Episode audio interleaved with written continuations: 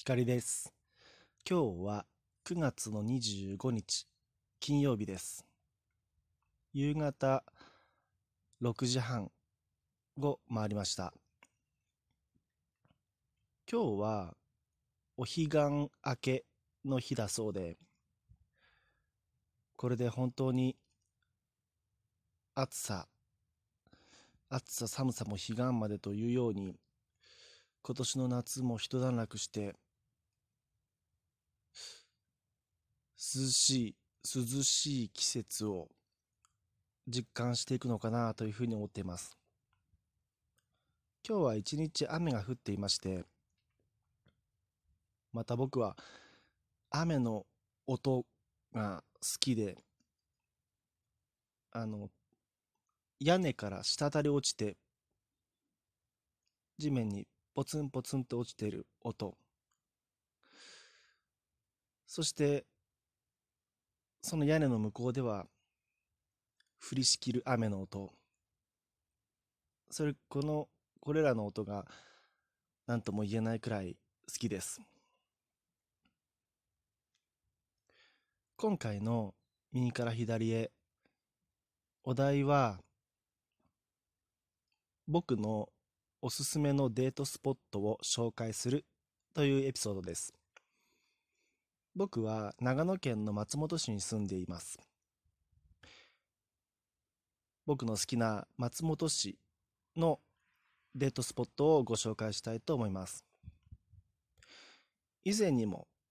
同じようなタイトルで紹介したことがありまして、えー、前回とはまた違った3つの場所をお話しして,、ま、していきます。まず1つ目は、縄手通りです。これは、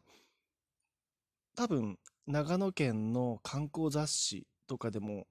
載ってるんじゃないかと思うくらい、まあ、有名だし、デートするとしたら、結構本当におすすめですね。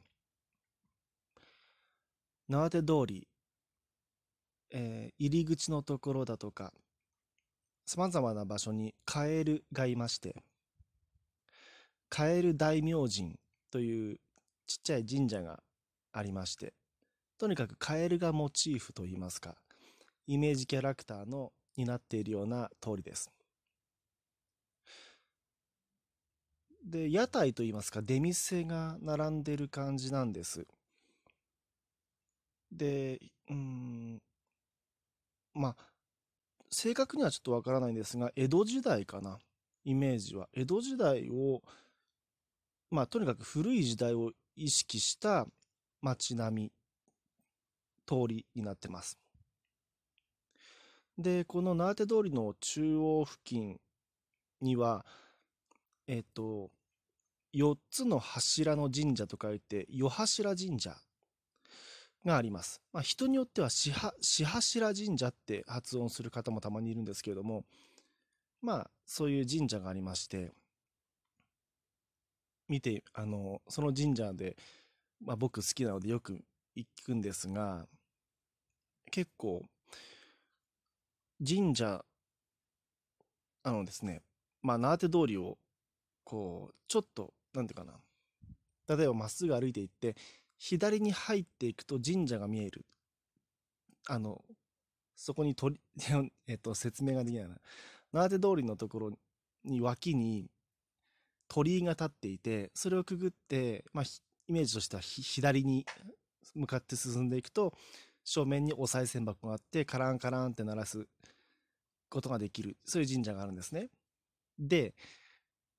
通行人の方たちを見てると、その鳥居の前で、縄手通りを通っていく人たちって結構ですね帽子を取って一礼したり、まあ、帽子をかぶってない方もその鳥居の前で一旦止まって一礼して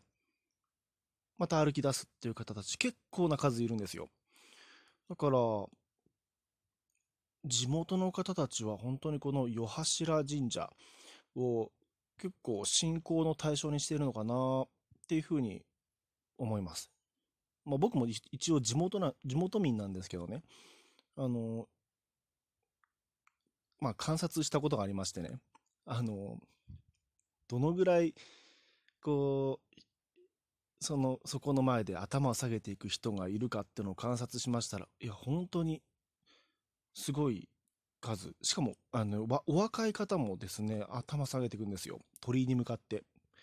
で、鳥居の向こうには当然、あの、神社の神様が祀られてるんでしょうけれども、っていう場所がありますね。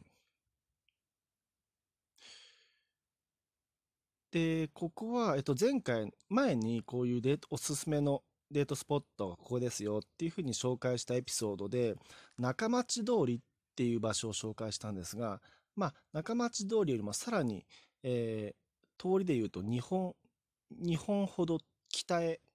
移動したところが、この、この縄手通りです。えー、次におすすめのスポットは、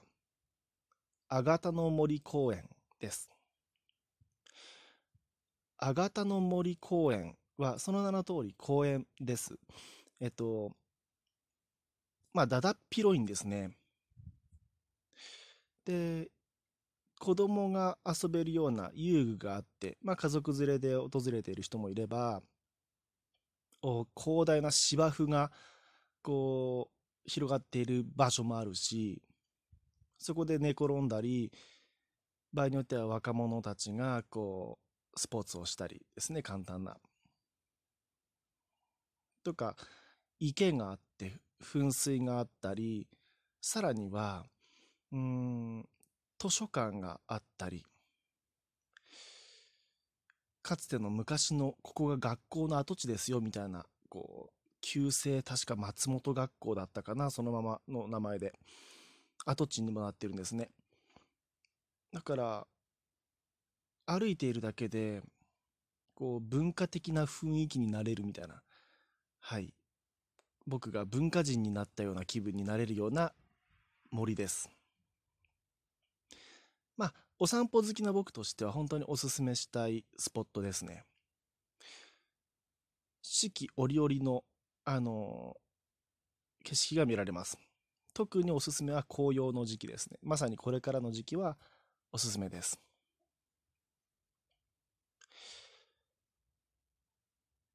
今日3つ目のおすすめデートスポットは松本市教育文化センターです。多分ですね、おすすめのデートスポットでこの教育文化センターを挙げる人って少ないんじゃないかなと思います。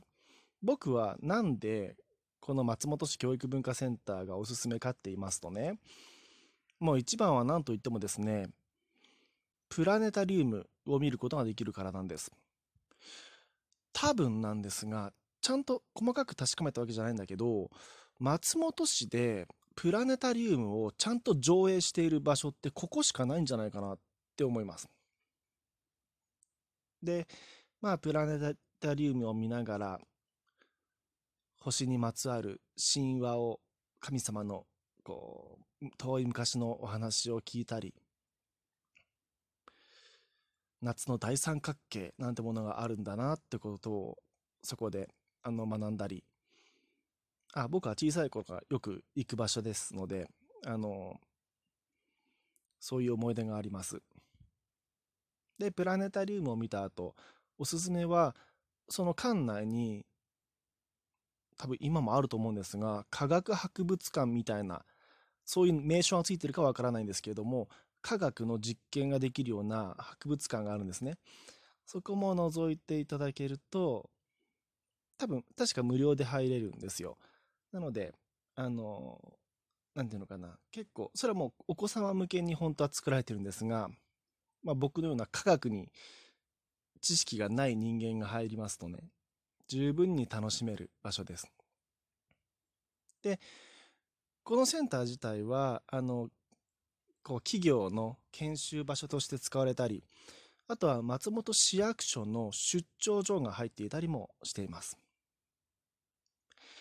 今回のおすすめデートスポットのエピソードはこんなところです。では録音止めます。光でした。